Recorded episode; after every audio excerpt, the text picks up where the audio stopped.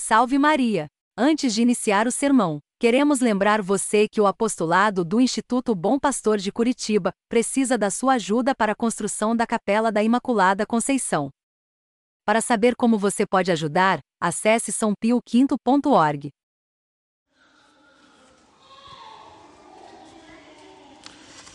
Caríssimos fiéis, eis que a Santa Igreja nos apresenta hoje o milagre da multiplicação dos pães. Um verdadeiro milagre operado por Nosso Senhor e que não pode ser negado ou relativizado sem atentar contra a fé. Então, durante três dias, as turbas o seguiram, sem ter outro desejo que não fosse ouvir a palavra de Cristo e aprender com ele as obras da salvação. E diante disso, nosso Senhor, cheio de misericórdia, vê que estão eles seguindo no deserto durante três dias sem ter o que comer. E Ele tem piedade deles. E, cheio de misericórdia, diante dos poucos pães e peixes que tinha, abençoa e os multiplica, alimentando plenamente aquelas quatro mil pessoas, a ponto de recolherem ainda as sobras. É este, de fato, caríssimos, um milagre estupendo e que é abundantemente comentado.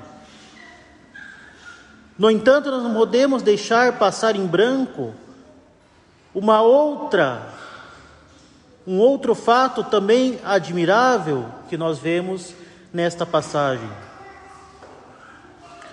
Durante três dias, andando no deserto, aquelas turbas não tiveram fome senão de nosso Senhor Jesus Cristo, da sua doutrina e das suas obras.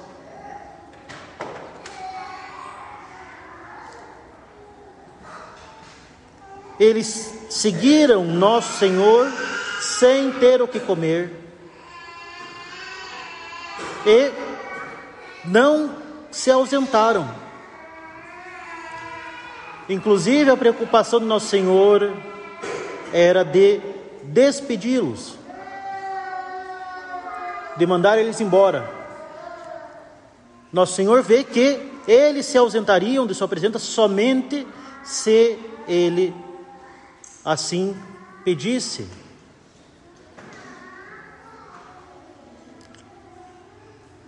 Nós vemos claramente que esta turba realmente percebeu que estava diante da verdade e do bem supremo, colocando em nosso Senhor o seu fim último, com uma grande generosidade e um grande sacrifício. E é por isso mesmo que esta turba foi por ele sustentada e confortada.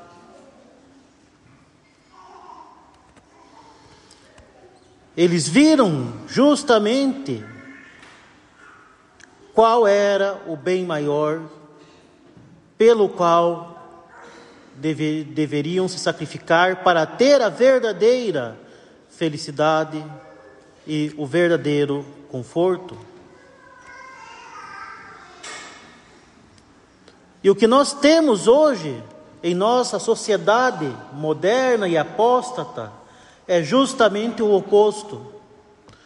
Só se busca o prazer, as riquezas e as mentiras e ilusões para fugir da realidade. E busca essa que ao invés de trazer felicidade e conforto, traz somente ainda mais angústia e desespero, já que nada desse mundo pode saciar a nossa sede de felicidade eterna.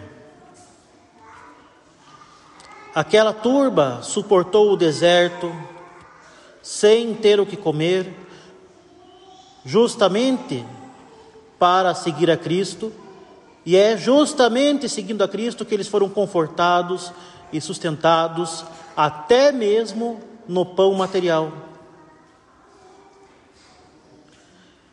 Enquanto que os ímpios desta sociedade apóstata em que vivemos buscam satisfazer os seus desejos de prazer e riquezas, ilusões, e só caem ainda numa maior angústia e desespero. Então, que tenhamos nós, caríssimos, a fome, a generosidade e o espírito de sacrifício daquela piedosa turba. E que fome é esta? Fome da Eucaristia, fome da doutrina e fome da virtude. Fome da Eucaristia, pois quem não come deste divino alimento, que é o próprio Deus, não terá a vida eterna. Se não nos alimentarmos dele, desfaleceremos e morreremos, e de uma morte muito pior, que é a morte da alma, pela separação de Deus. Mas eis que temos Ele junto de nós. Ele se dá a nós e permanece conosco aqui no sacrário para ser adorado, para nos confortar e para nos alimentar. Nosso Senhor Jesus Cristo, o amigo que nos ama, como diz a divina liturgia bizantina, não, não somente imolou a sua carne e derramou todo o seu sangue por cada um de nós, como perpetuou o sacrifício do Calvário sobre nossos altares, no santo sacrifício da missa. Ele ainda se dá realmente a nós na Sagrada Eucaristia e permanece como, conosco nos sacrários das nossas igrejas em corpo, sangue, alma e divindade, tão real quanto está gloriosamente reinante no céu.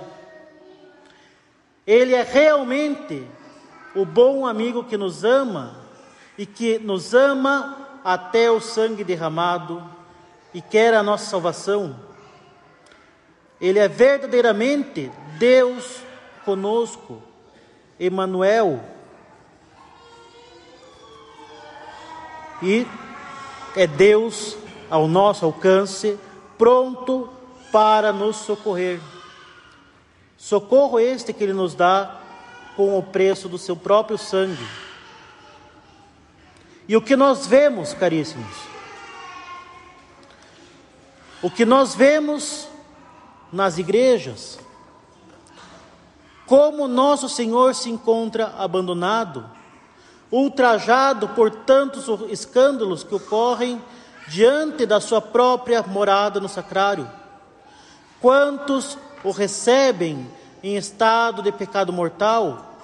Quantos o recebem sem nenhuma preparação, sem sequer saber a grandeza daquilo que estão recebendo?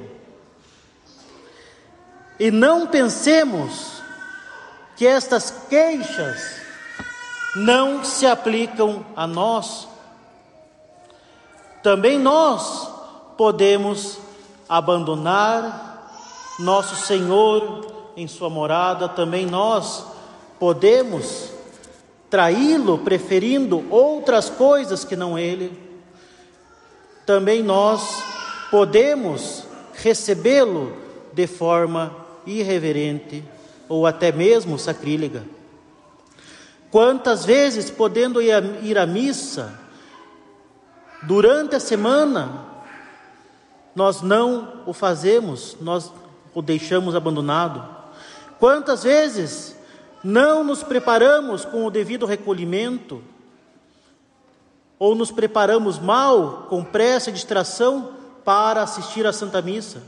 Quantas vezes nos dispersamos durante a missa com olhares, divagações, saídas desnecessárias da igreja. Quantas vezes apressamos a ação de graças após a missa, mais preocupados com a prosa do lado de fora da igreja, ou então em chegar mais rápido em casa. Quantas vezes deixamos de adorar nosso Senhor, visitar o Santíssimo, aproveitar as adorações e bênçãos do Santíssimo, podendo fazê-lo? Caríssimos, questionemo-nos se não tivermos mais uma verdadeira fome do pão vivo descido do céu, como poderemos viver? Como poderá permanecer viva a nossa alma? Se não tivermos mais o desejo de estar junto daquele que mais nos ama e que derramou seu sangue por nós, como poderemos permanecer com Ele a eternidade? Em seguida, caríssimos, tenhamos fome da doutrina de Cristo uma vez que nem só do pão material vive o homem, mas, sobretudo, de toda a palavra que vem da boca de Deus. É essa santa doutrina que nos mostra qual o caminho e quais são as obras da salvação. Sem ela, não sabemos o que buscar, nem como buscar. É a doutrina católica absolutamente necessária para que a nossa alma não morra? É a doutrina católica absolutamente necessária para que mantenhamos viva a nossa fé, que é o princípio da nossa vida sobrenatural. Afinal, não é possível amar aquilo que não se conhece. Não é possível empreender uma viagem sem saber qual é o destino. Nem é possível chegar em um destino se não se sabe o caminho, nem se não se possui meios de locomoção. A nossa busca constante de conhecer mais a Deus e a sua santa doutrina é absolutamente necessária para conservar em nós a fé e, portanto, absolutamente necessária para que agrademos a Deus e salvemos as nossas almas. A busca da santa doutrina é também necessária para fortalecer a nossa vontade no bem. Se não temos noção do bem soberano que buscamos, que é a nossa salvação eterna, e do mal terrível que evitamos, que são os sofrimentos eternos do inferno. Como iremos estar dispostos ao sacrifício, à prática das boas obras, à renúncia de si mesmo e à mortificação? Se nós não temos noção de que nós estamos preparando a nossa eternidade no céu, como é que nós vamos estar dispostos aos esforços necessários e a suportar as cruzes da nossa vida. É impossível. Seria irracional e um verdadeiro masoquismo sofrer por sofrer sem saber para quê. Nós não somos masoquistas. Nós estamos dispostos ao sacrifício em virtude do bem soberano que buscamos e também em virtude da certeza da consolação que nós temos em Cristo nosso Senhor, já nesta vida. E claro, essa santa doutrina nos deve ser dada pela Santa Romana Igreja, a quem Deus entregou o depósito da fé e através dos seus ministros, por meio do sacerdócio católico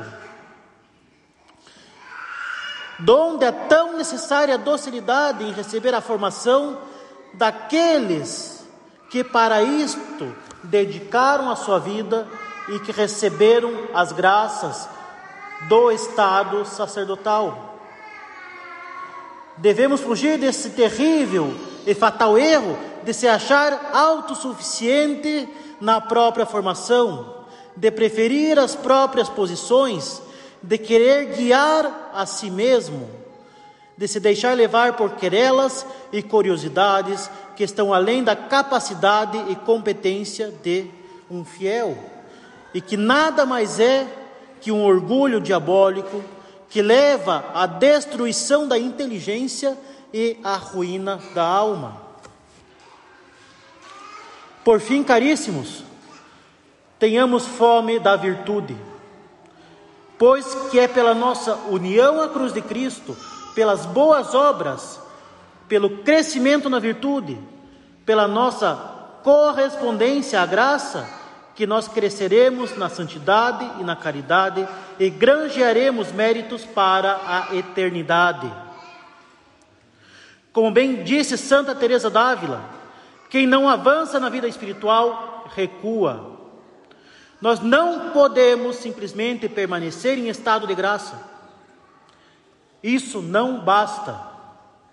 Nós temos de crescer na santidade e na caridade pelo crescimento nas virtudes. E nós cresceremos nas virtudes pela prática de boas obras realizadas por caridade, por amor a Deus. Com efeito, caríssimos, temos de reproduzir em nós as perfeições divinas como bons filhos que somos de Deus. E como nós reproduzimos as perfeições divinas em nós, nós reproduzimos as perfeições divinas em nós pela imitação de nosso Senhor Jesus Cristo. É Ele quem nos revela as perfeições de Deus e as coloca ao nosso alcance. Não é possível permanecer na covarde mediocridade de simplesmente fazer o mínimo para se manter em estado de graça. Assim como não é possível, seria estúpido e irracional que alguém, para não cair num desfiladeiro, se contente em permanecer na beira dele. Um desequilíbrio, um passo em falso, um vento mais forte, e cai e morre. Repito, não é possível permanecer na covarde mediocridade de simplesmente fazer o mínimo para se manter em estado de graça. O fato é, caríssimos, e guardem bem isso: o mínimo para se manter em estado de graça já é o suficiente para cair no pecado mortal.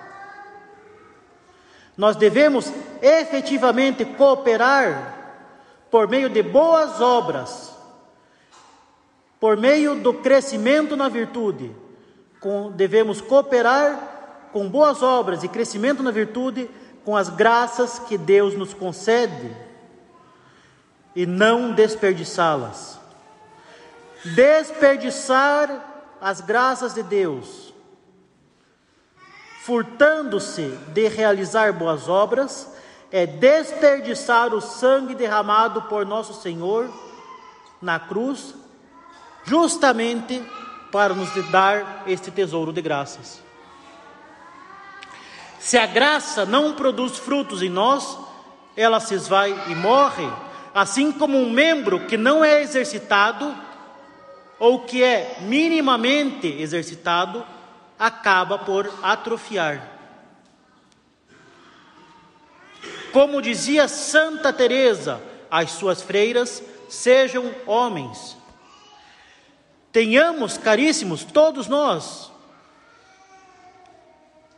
inclusive as mulheres, esta santa virilidade, esse espírito de sacrifício e de generosidade em buscar algo que não é secundário, mas que é aquilo que há de mais importante e relevante para nós, que é o, justamente o sentido da nossa existência, que é a eternidade, por meio de boas obras que nos fazem crescer na virtude e na santidade, que nos fazem nos unir à cruz de nosso Senhor e que nos valem méritos preciosos para a nossa eternidade.